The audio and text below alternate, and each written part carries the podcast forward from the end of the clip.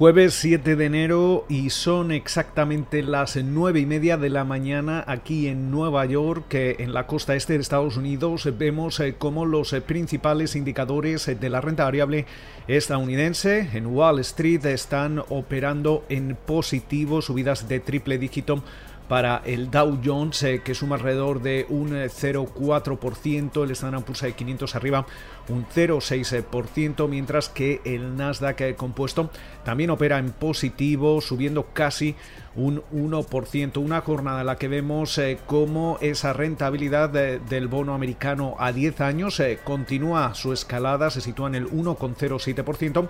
y el West Texas Intermediate se transa en los 50,68 dólares el barril. Muchos eh, acontecimientos en las últimas 24 horas. Eh, finalmente veíamos anoche tras eh, ese asalto al Capitolio que se cobraba la vida de cuatro personas, como los legisladores certificaban la victoria del demócrata Joe Biden y su vicepresidenta electa Kamala Harris, que tomarán su, cargo el próximo 20 de enero. Mientras eh, tanto, también hemos eh, conocido como el eh, presidente saliente, Donald Trump, se ha comprometido a garantizar un traspaso de poder pacífico tras los acontecimientos vividos durante la jornada del miércoles, aunque eso sí volvía a reiterar que no está de acuerdo con esos resultados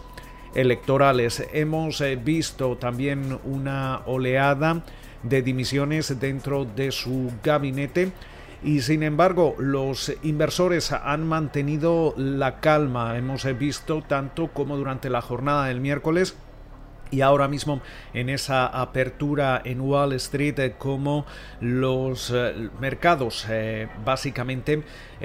confiaron en las instituciones eh, políticas estadounidenses y sobre todo también tenían sus eh, miras eh, puestas en las implicaciones que va a tener la victoria demócrata de esos dos escaños en juego en las elecciones de Georgia el pasado martes. Esto implicará más estímulos fiscales seguramente, dado que los demócratas contarán con el control de la Cámara de Representantes, del Senado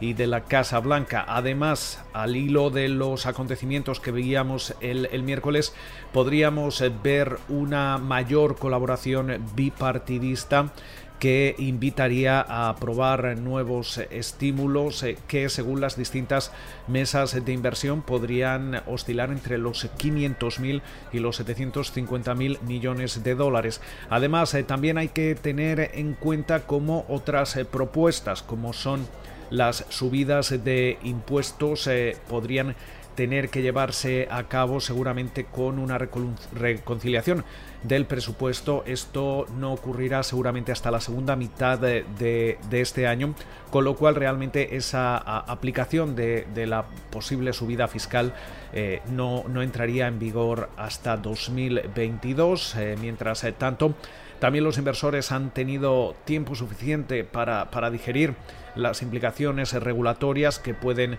llegar con, con un gobierno y una y las cámaras legislativas en control de los demócratas. Además, eh, también destacan que tanto las mayorías en la Cámara de Representantes como en el Senado eh, son ajustadas, eh, con lo cual siempre va a haber cierto, cierta tendencia al bipartidismo, según esperan las mesas de inversión, en una jornada en la que también hemos eh, visto otras eh, referencias eh, macroeconómicas importante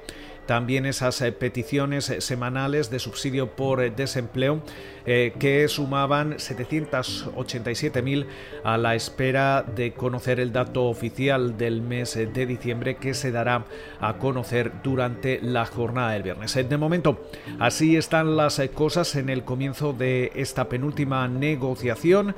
de esta primera semana bursátil del año. Esperamos que pasen ustedes una feliz jornada y nos volvemos a escuchar de nuevo durante la jornada del viernes.